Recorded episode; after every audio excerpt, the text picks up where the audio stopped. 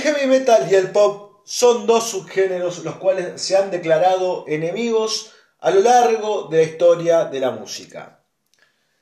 Aún así, en los años 80, bandas viraron hacia un lado más popero. Vamos a aclarar por décima vez de qué hablamos cuando hablamos de pop. Cuando se le menciona pop a una persona, sobre todo una persona que es de escuchar rock, más si tienen arriba de 30 años, lo primero que se le viene a la cabeza es Britney Spears, eh, Michael Jackson, Backstreet Boy, Five, Westlife, todas esas bandas, esas boy bands que tuvieron una explosión en los años 2000, con el cambio de milenio. Ni hablar los coreanos que tenemos ahora. Pero cuando nosotros hablamos de pop, hablamos de una estructura la cual fue desarrollada desde el comienzo del rock. Los Beatles fueron la banda que buscó por todos lados llegar a ser una banda pop, porque pop viene de popular. Y sí podemos hablar en la música de una estructura de canción pop, la canción simple, la canción sin muchas vueltas, de pocos minutos, con un estribillo totalmente cantable. Y si bien podemos hablar de Black Sabbath, o podemos hablar de Judas, Maiden, en años anteriores,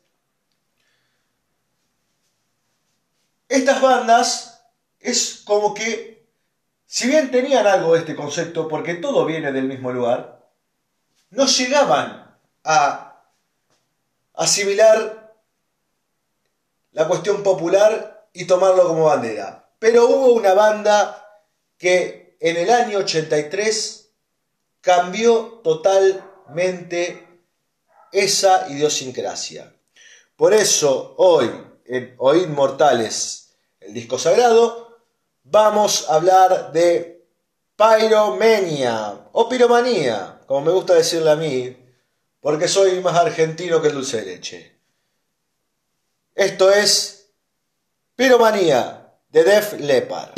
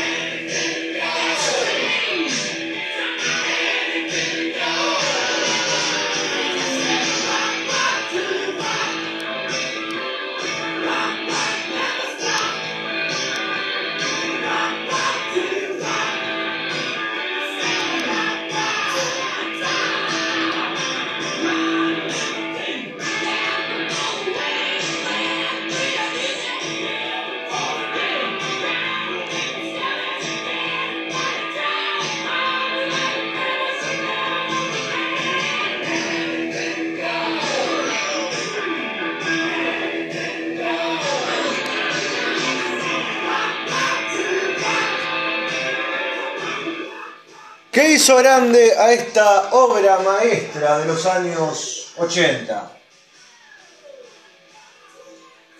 Vamos a entrar en detalles, en historia, como siempre empezamos, mientras escuchamos Rock, Rock Till You Drop.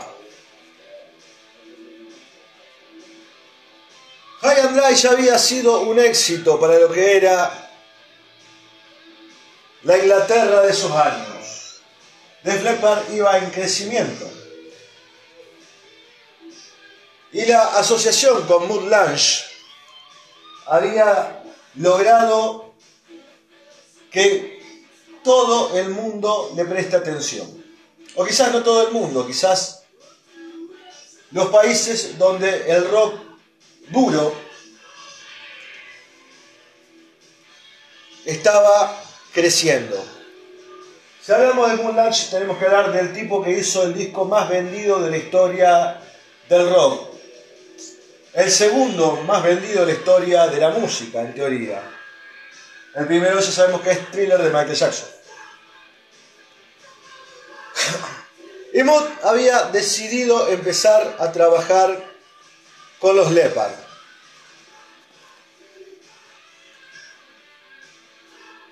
Como dijimos, High and Dry había resultado bien. Y lo que se venía ahora era una propuesta más ambiciosa. Si bien ya habían sufrido a Moon Lange, porque Moon Lange era una persona totalmente obsesiva del trabajo, no es una persona que le guste dejar cabos sin atar.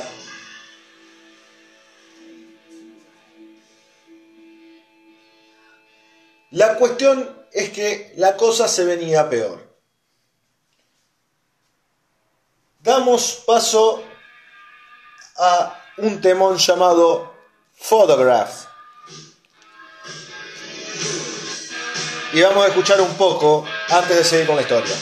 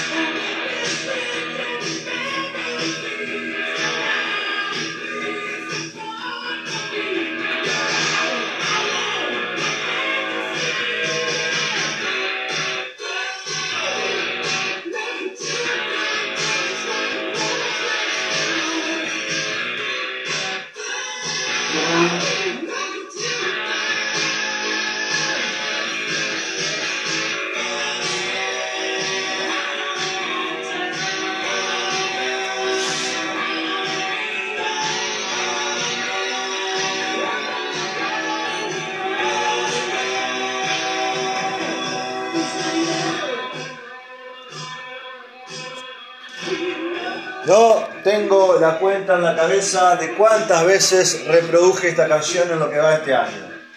Qué temazo. Pero como decíamos, la cosa se venía jodida para Drepar a la hora de entrar al estudio. Si bien por palabras del mismo Joe Elliott, la intención no era un High and Dry 2, no se esperaban lo con lo que se iban a encontrar.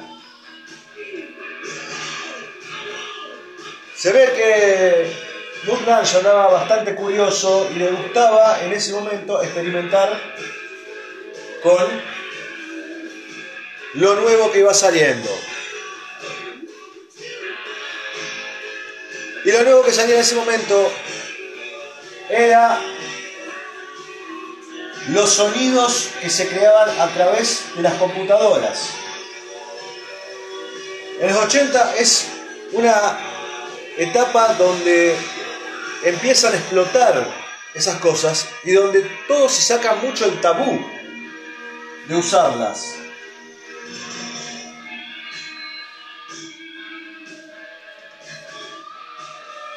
Por eso,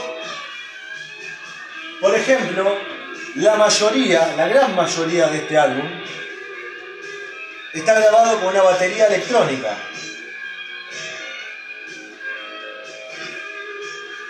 Cosa que a Rick Allen no le gustó para nada. Hay una anécdota que dice que cuando Lance lo llama a Allen para que grabe, aunque sea un par de partes, Rick Allen le, le pide escuchar las partes que grabó y Lance le dijo Mira, si necesito que digas algo, te lo pregunto y listo. Así que la realidad es que no sabemos cuánto de Rick Allen tenemos en este disco. Aún así la base suena muy orgánica. Rick Savage en el bajo, Steve Clark, el gran Steve Clark, excelente guitarrista de Steve Clark. John Elliott y acá también entra otro dato importante. Pete Willis, quien fue rajado a patadas durante la sesión de grabación de este disco, en teoría figura. La mayoría de guitarras que se escuchan son de él, sobre todo las bases. Mientras que Phil Collins, que recién entraba, había grabado alguna que otra partecita. State Fire empieza. State Fry, perdón.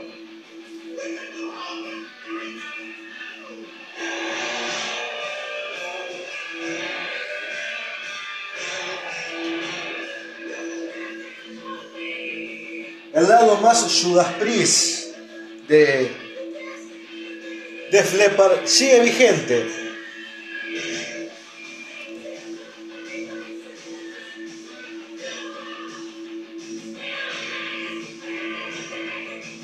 A ver, sé que soy bastante insistente con este tema, pero siempre voy a tratar de que la gente aprecie el concepto pop porque para mí la música es muy importante. Porque si bien, como dije al principio, el rock es tabú, el rock, el pop es tabú para el rock, o para el que se considera rockero, la verdad es que siempre estuvo. En Lepar nos encontramos con estos coros, por ejemplo, que son bastante cancheros, cancheros digo en el sentido de, de cancha, es una hinchada cantando. Estas cosas que te incentivan a cantar. Está en la cancha, escucha la concha de su madre a ver si pone huevo y obviamente va a levantar la mano y va a cantar. Acá como que se cumple más o menos el mismo concepto. De esto hay muchísimo en el disco.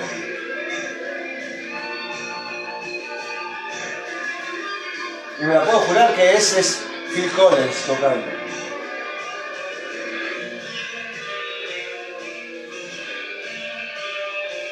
Estaría la duda entre si la dupla Phil Willis y Phil Collins o si Phil Collins, perdón, Steve, eh, Pete Willis y Steve Clark o Phil Collins y Steve Clark. Para mí hay una armonía bastante buena, más en la parte de Collins y Clark, porque tenemos dos guitarristas distintos que se van complementando. Uno por un lado más pistero y otro por un lado más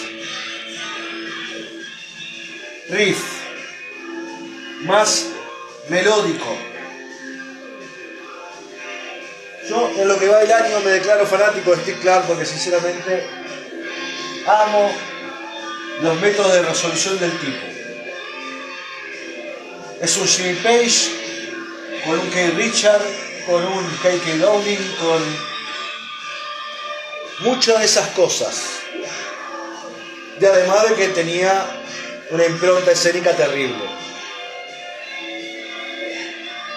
Por eso creo que también Lepar no pudo hacer cosas de la misma calidad que en esta época, al divino tiempo.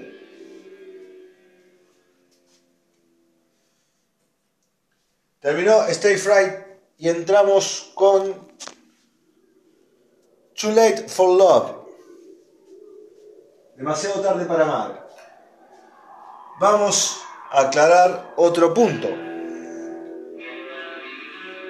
Si bien soy muy crítico de esta época, por más de que este año me he puesto mucho las pilas en escucharla, en tratar de reivindicarla para mí mismo,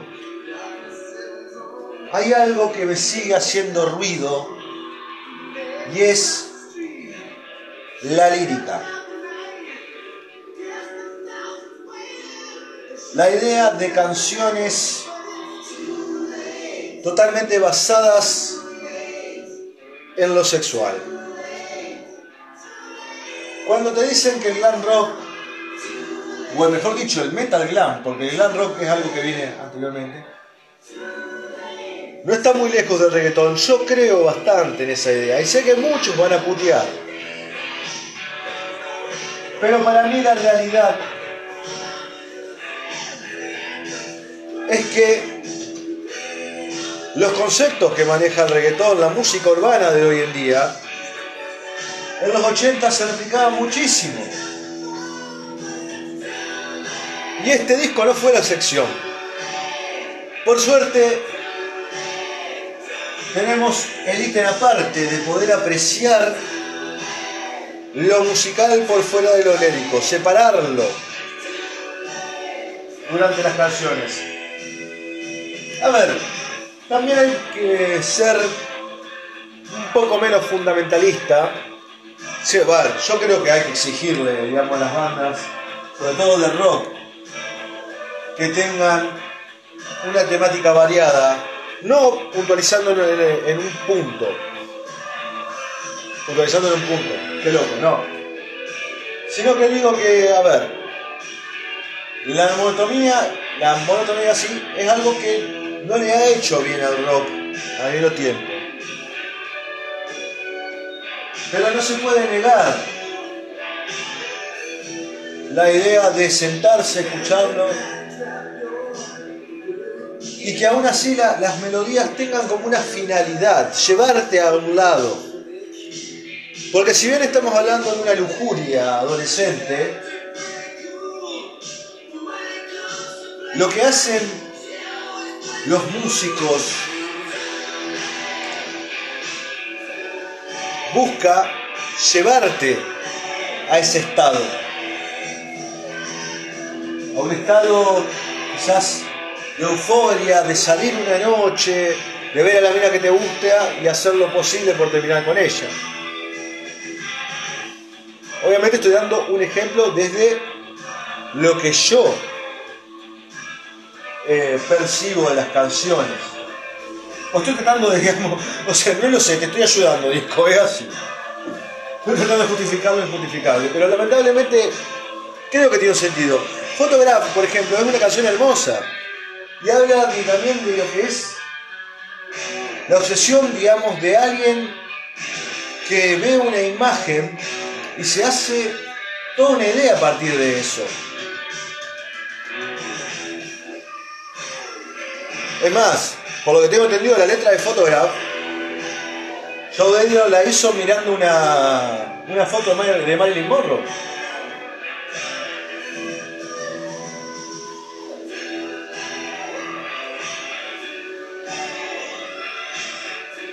Pero, a ver, para la suerte de los más conservadores, sobre todo en lo moral, el disco no es enteramente eso, solamente un 80%, digamos. Pero eh, hay canciones como por ejemplo la que viene, llamada The Heart the Hunter, The Heart the Hunter.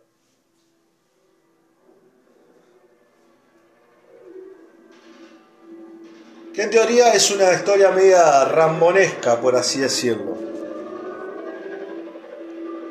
Es más, vemos la entrada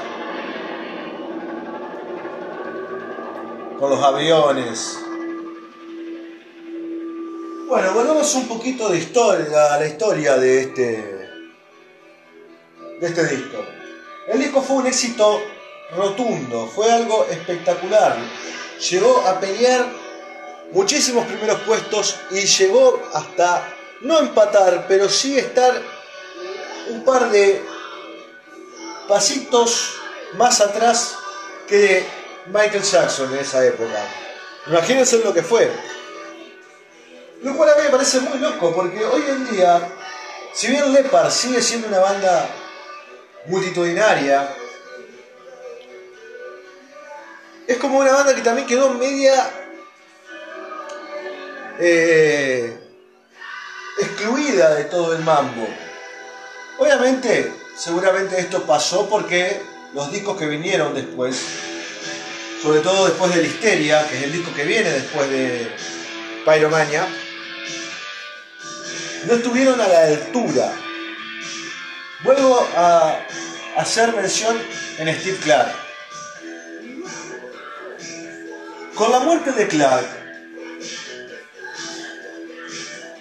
si uno compara, por ejemplo, a Realize, que fue el disco que siguió a Esteria, y como que trató de mantener también esa base.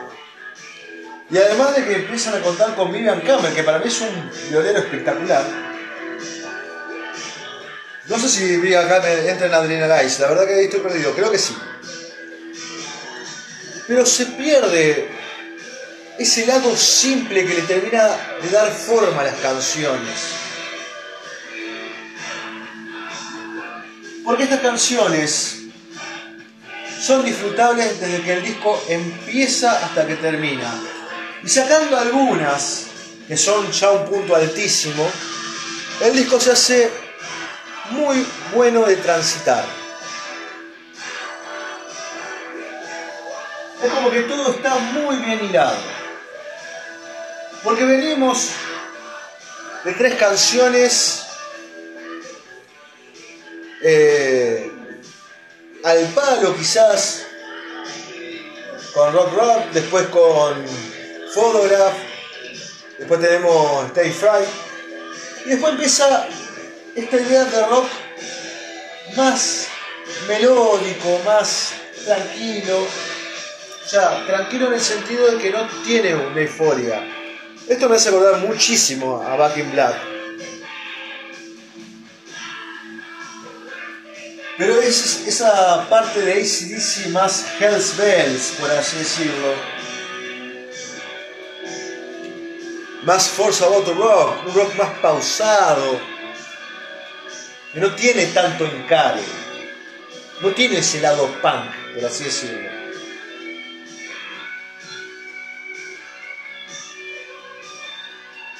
Pero vemos que hay una conexión, porque después viene justamente después de Too Late for Love.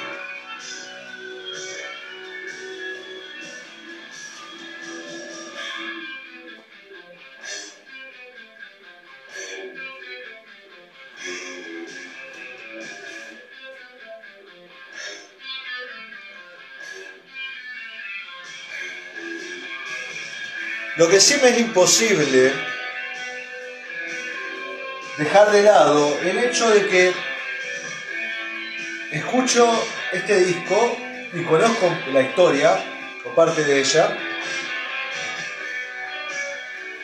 y pienso en las cosas que hicieron los instrumentos. Ya de por sí no noto un error, no noto un tiempito más fuera de un tiempito más fuera de serie. Es como que está todo tocado perfecto.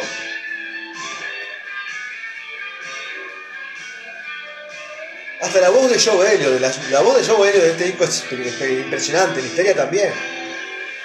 Es muy buen cantante Joe Elliott.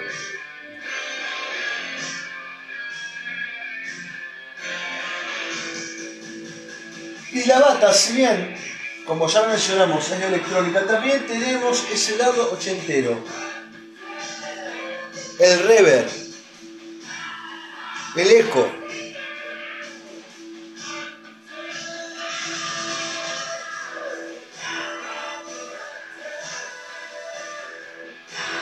Yo creo que la diferencia más grande entre Death Leppard y ACDC, por lo menos de, de Death Leppard de los tres primeros discos, es la batería. Después son bandas, bueno, y obviamente que Def Leppard tiene dos violeros que juegan mucho, pero después vemos las estructuras de canciones no son muy difíciles, no son muy difíciles, no son muy, obviamente son difíciles, eso es lo mejor que tiene esta banda, pero no son eh, muy eh, diferentes. Así que bueno, termina The Heart the Hunter y ingresa Falling, otro de los temas que fueron hits.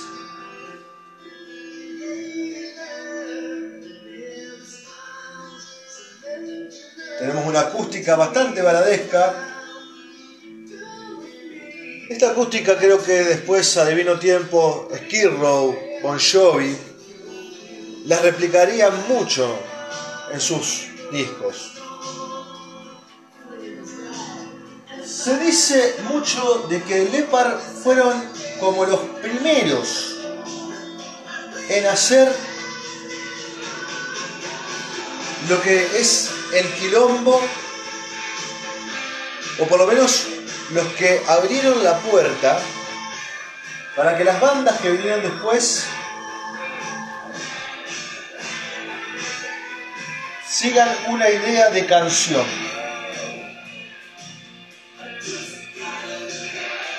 Y si uno se pone a analizar, sobre todo finales de los 80, con el rock de balada y todo eso, escuchando canciones como esta,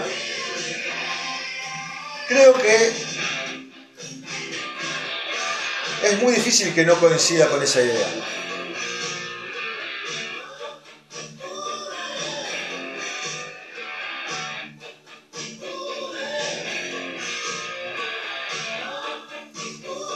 Pero vemos que arranca como una balada y después pasa ya a un rock. Vuelve a una zona baladesca y busca estallar en los estribillos. Bud en ese momento entendió mejor que nadie lo que era manejar las dinámicas de las canciones, dar momentos y crear sensaciones. Porque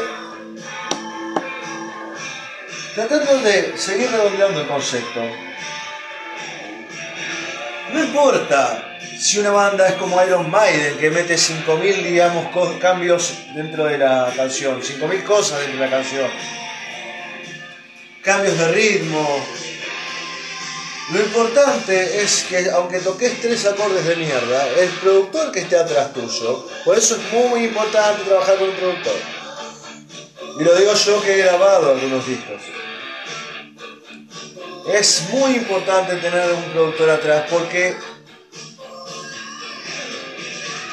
es el que tiene que entender cuándo medir a la banda vos venís tocando de cierta forma, vos tenés que sentir ahí los, eh, los impulsos a donde te lleva el tema. yo siempre voy a tener por idea la siguiente, la canción es la que te pide.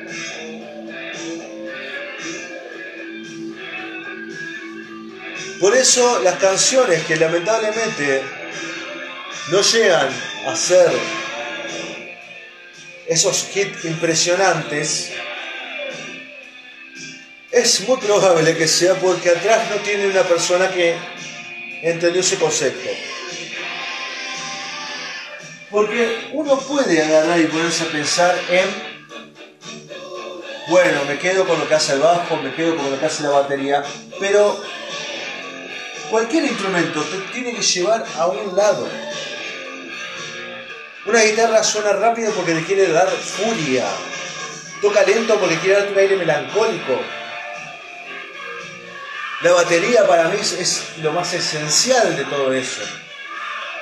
Porque es la que termina de rematar esa dinámica. Por lo menos en una banda de rock, donde vos tengas una batería, un bajo, una guitarra o dos y un cantante, yo creo que eso es una Biblia que hay que entender.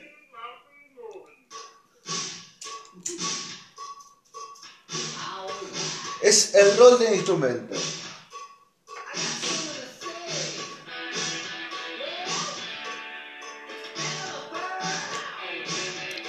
Rock of Ages.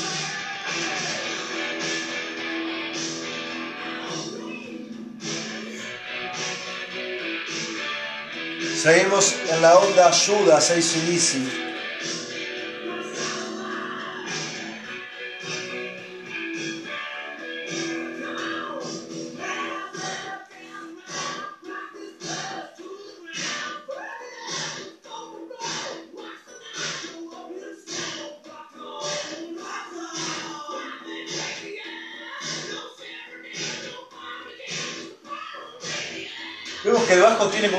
distorsión. No creo que sea una guitarra suene de fondo.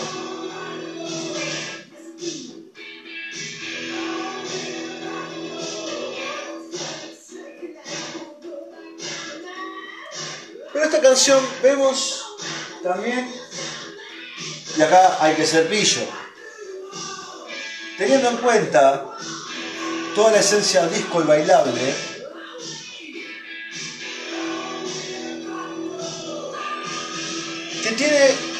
esa impronta, por lo menos en el verso, bastante jacksonesca. A ver, esto lo pueden ver, lo pueden leer en cualquier lugar. Cuando Thriller salió,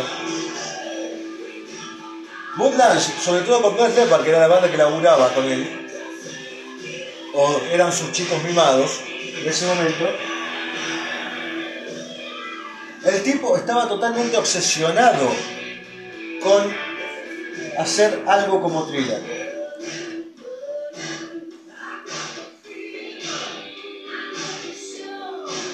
Y lo tomo tanto para este, a ver, digo thriller como un concepto general porque fue el álbum más vendido de la historia. Pero Michael Jackson venía clavando un éxito tras otro, no importaba el disco que sacara. Llamalo thriller, llamalo beat lo que sea. Incluso hasta la película nefasta de Def Leppard sale eso. Ya creo que hablé de esa película, es malísima, por el amor de Dios. Mírenla solamente para entender cómo nunca tiene que ser una videopic de rock.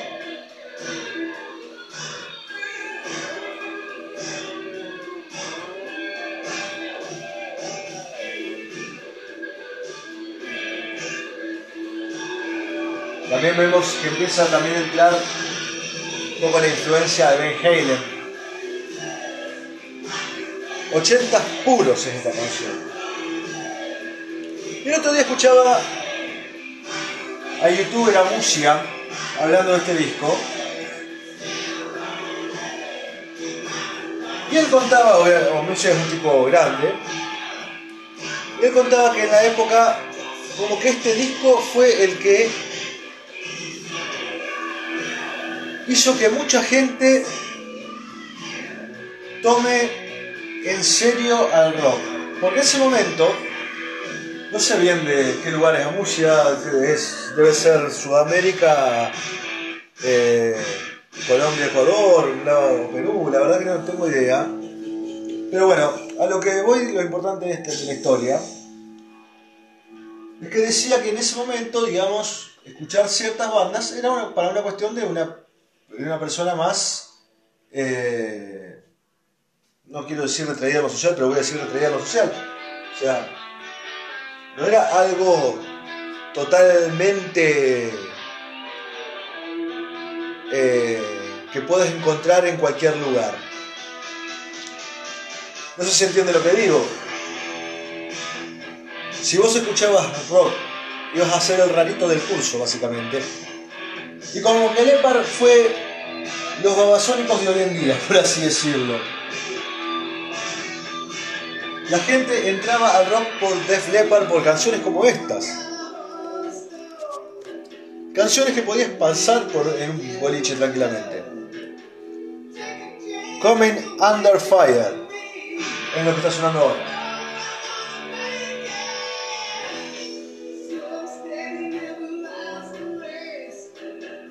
Cualquier cosa, si me equivoqué con el dato, vayan a reclamar la música porque yo sinceramente Solo hablo de lo que escuché, pero me pareció eh, bastante loco, me pareció. O sea. Después cuando fui reclutando información, recopilando también información de esto, era como que todo encajaba más o menos en la misma idea, por eso quería mencionarlo.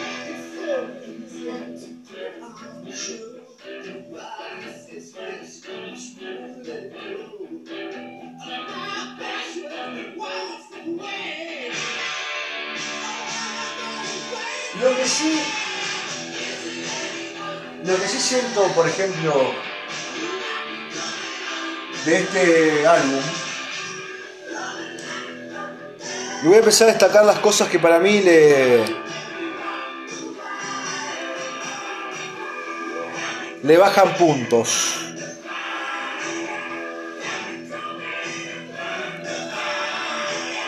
A ver, siento como que hay mucho abuso de los recursos líricos de Joe Elliott, sobre todo del recurso lírico más importante que tiene, que es llegar a ese alto.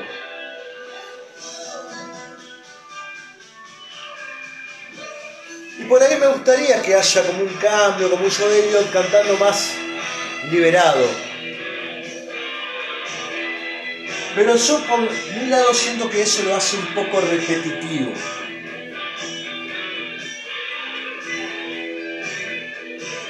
También que estamos hablando de un tipo que en ese momento era bastante joven, y yo ellos hoy en día, yo me tiene 63 años por ahí. Eran pibes cuando siguieron este disco, estamos hablando de 20 años, 23. La verdad no estoy para hacer cuentas, pero bueno. Y obviamente que a un guacho le podés exigir eso. Sobre todo que destaque.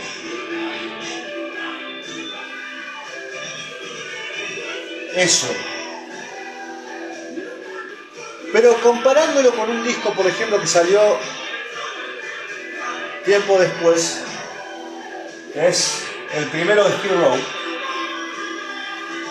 donde Sebastian Bach canta de una forma alucinante, pero sobre todo canta de una forma alucinante porque no explota todo el tiempo el grito.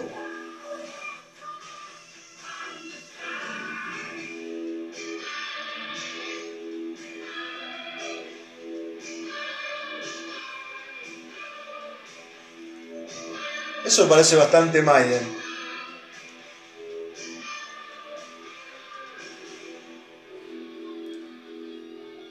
Penúltimo tema. Va, último quizás, porque después el otro es bien cortito. Action No Words.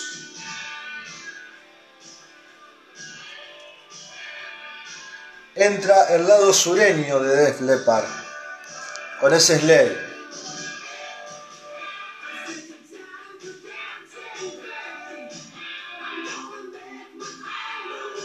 Rock puro.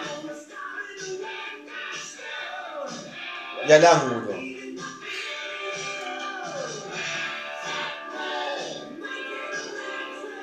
Otro detalle que quiero andar, que podría ser la conclusión, pero lo quiero hacer ahora. Y es que este disco hay que pensar cómo envejece. No siento la sensación de que hoy en día estas canciones entran en esta época. Y quizás también por eso Lepar fue como quitado un poco de la escena. Por lo menos estoy hablando en mi país, en Argentina. Ahora podemos ver quizás algunas remeras de Def Leppard en, locales ajenos al rock, pero no tenemos en la radio sonando todo el tiempo Def Leppard con respecto a otras bandas. Porque si voy a otra comparación, También puedo pensar en ACDC y en cómo ha envejecido, por ejemplo, Back in Black o Force About to Rock. Yo hoy en día siento que esos dos discos tienen una potencia, están tan bien adaptados a los, a los tiempos. No sé si decir envejece mejor, pero podría poner Back in Black hoy en día, 2023, y podría ponerlo, tomarme el DeLorean y ponerlo a mis 18 años, y la sensación es la misma. Me aburra el disco más o menos. Pero con este disco creo que no, creo que no podría ser lo mismo. No sé si en 10 años podría poner este disco, escucharlo y decir, wow, qué necesario, puede que sí. Y no sé si 10 años atrás hubiera pensado lo mismo. Quizás es bastante pretenciosa mi idea, pero qué sé yo. En eso también entra bastante lo subjetivo.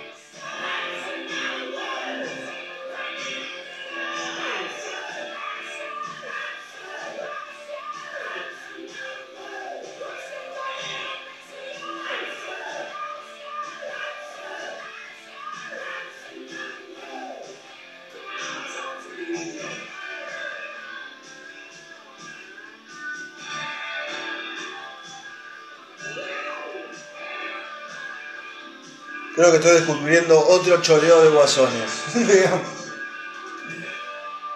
Me has acordado mucho a. Gracias, de guasones. Y bueno, llegamos a la última canción. Por fin nos tocó un disco un poco más corto que los anteriores. Ah, yo dije que esta canción era corta, soy un pelotudo. ¿Quién es el cuchillo entonces? Billy's Got a Gun.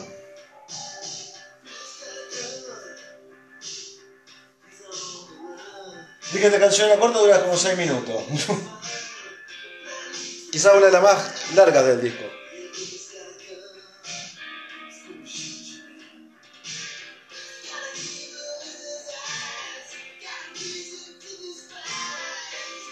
Y si, la verdad que sí, si tomo como referencia el año donde salió esto, después me pongo a ver un Dr. Feelgood, me pongo a ver un Skid Row, un New Jersey, los discos de Twisted Sister. Me pongo a ver mucho esa época. Sinceramente, me encaja bastante la idea de que este disco haya sido una especie de pionero para todo lo que vino después. También empiezo a entender los cachetazos que le pegaban bandas como estas a bandas que eh, venían antes haciendo los embriones de todo eso. Por ejemplo, Hanoi Rocks, los tipos más subestimados para mí y poco valorados de la historia del glam rock. Influencia crucial para todo lo que vino después. Me pongo a pensar en Tim Lizzy, una banda que armó. Eh, que armó sobre todo la parte de guitarra. Tim Lizzy, la parte de guitarra es importantísimo. Va a aparecer Tim Lizzy en el programa. Eh, ya estoy viendo cuál disco va a entrar, pero va a aparecer. Eh, pero Tim Lizzy, una banda que había aportado tanto en las guitarras, y no solamente en la parte de las armonizaciones, sino en cómo dirigirlas, en hacer esas partes bien cantables. Como decía, me pongo a pensar en, en eso a ver, está la historia de, Phil Lynott diciéndole a Joe Elliott que separó Tim Lizzy después de escuchar este disco.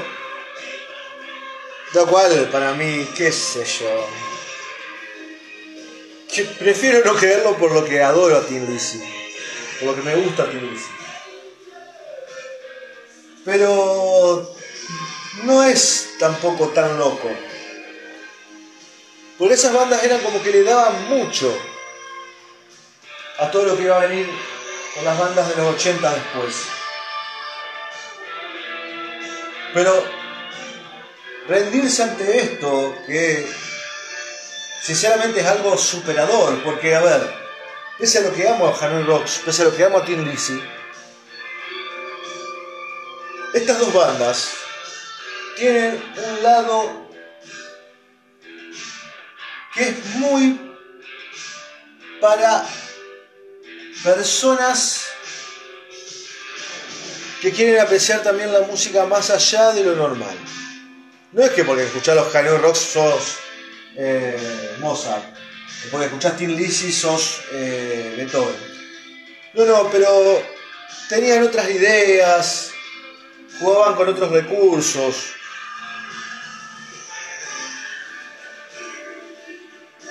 Pero yo creo básicamente que si pones un disco de los Hanoi al lado de este, o un disco de Lizzy este, seguramente una persona ajena te va a agarrar este disco primero que nadie.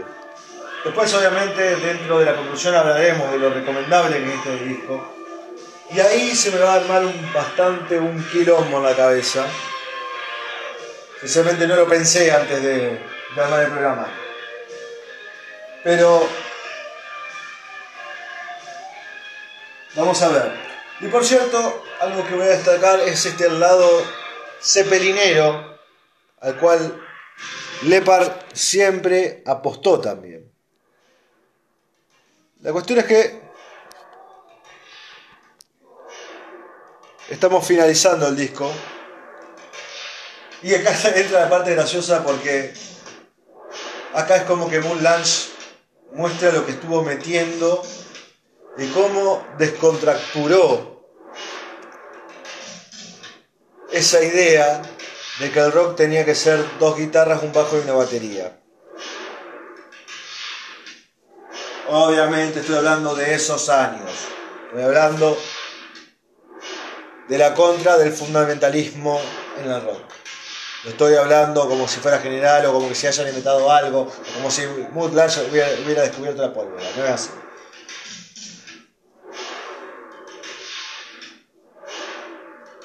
Un final muy raro, sinceramente, y sobre todo teniendo en cuenta eh, todo lo que nos aportó el disco, ¿no?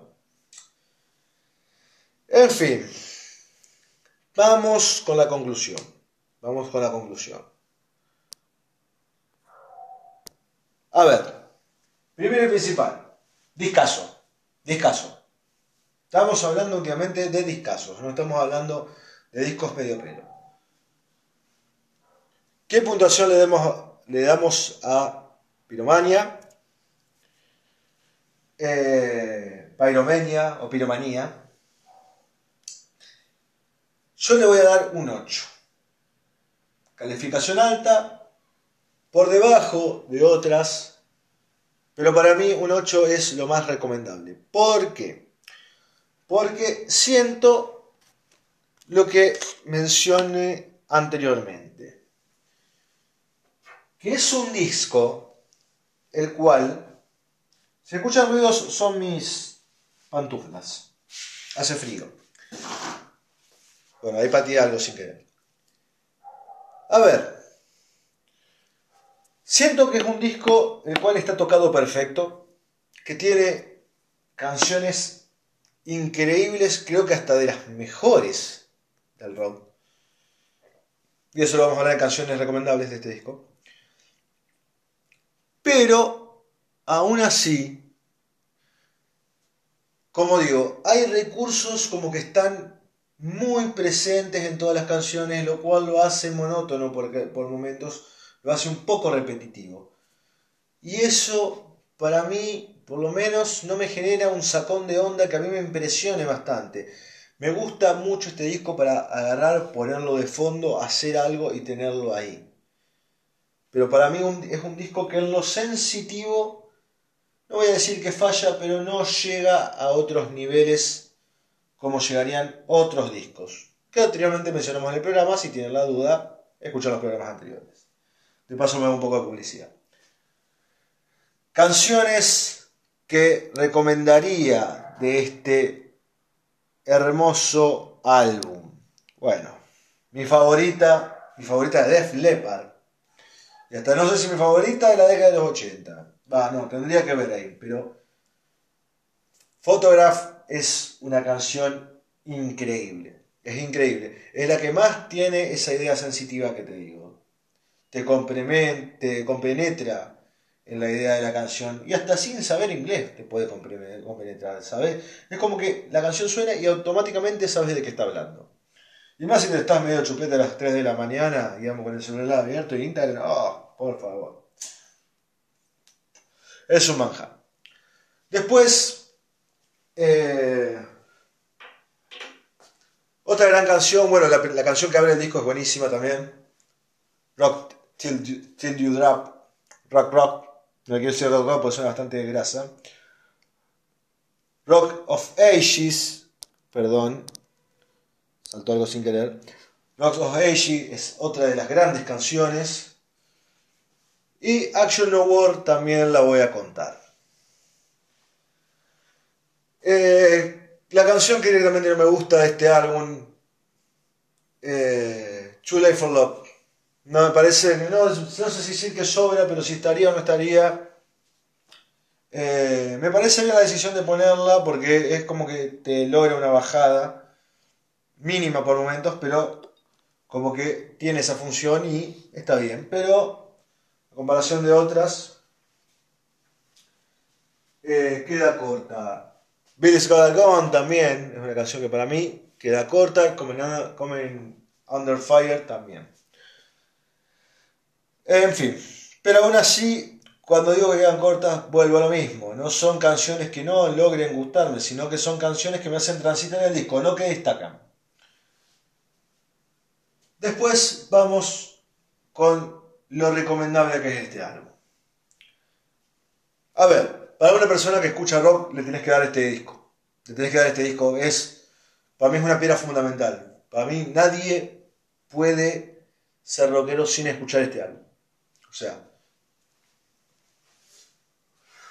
parece que lo digo como una cuestión bíblica, pero sinceramente me parece, digamos, que es algo que, que marcó un antes y un después, que marcó, digamos, eh, una idea de música diferente a la que se venía gestando. Y que si no lo marcó y por lo menos lo potenció, estuvo ahí. Y estuvo ahí de manera muy notoria. Es el Trunks del futuro en la saga de Cell, digamos. Bueno, eso por un lado. Y si lo recomendaríamos a una persona que no escucha rock, ahí está la cuestión. Ahí está la cuestión porque, qué sé yo, no sé con qué se puede encontrar. Porque también siento que por más de que esté, haya una idea pop, eh, Quizás en Photograph sí, para mí Photograph es una canción que la escuchás y te gusta. Pero las demás, yo creo que con toda la historia contada ya del rock, con todas las décadas que pasaron, creo que si uno escucha este disco, lo, o sea, lo que se me viene a la cabeza a mí es, va a decir, sí, ya lo escuché en CDC, sí, ya lo escuché en tal cosa, sí. Te vamos hablando de una persona ajena al rock. Así que bueno,